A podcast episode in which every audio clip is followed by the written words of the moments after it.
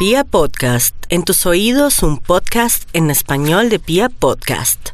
Los Tauros están en un ciclo decisivo financiera y económicamente hablando, ya que cuentan con el astro de la fortuna menor, al igual que el astro de la luz y la claridad, que avanzan por el eje de las finanzas, como si tuviesen todo de su lado para reorganizar sus asuntos y tomar decisiones, por qué no decir, importantes.